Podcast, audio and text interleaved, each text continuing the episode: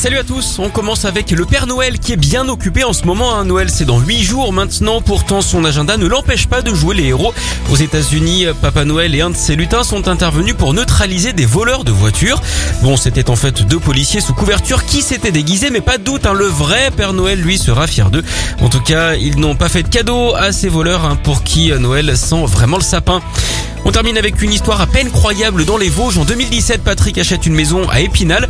Depuis, il vit un véritable cauchemar car l'agence immobilière lui a en fait vendu un bien qui n'existe pas.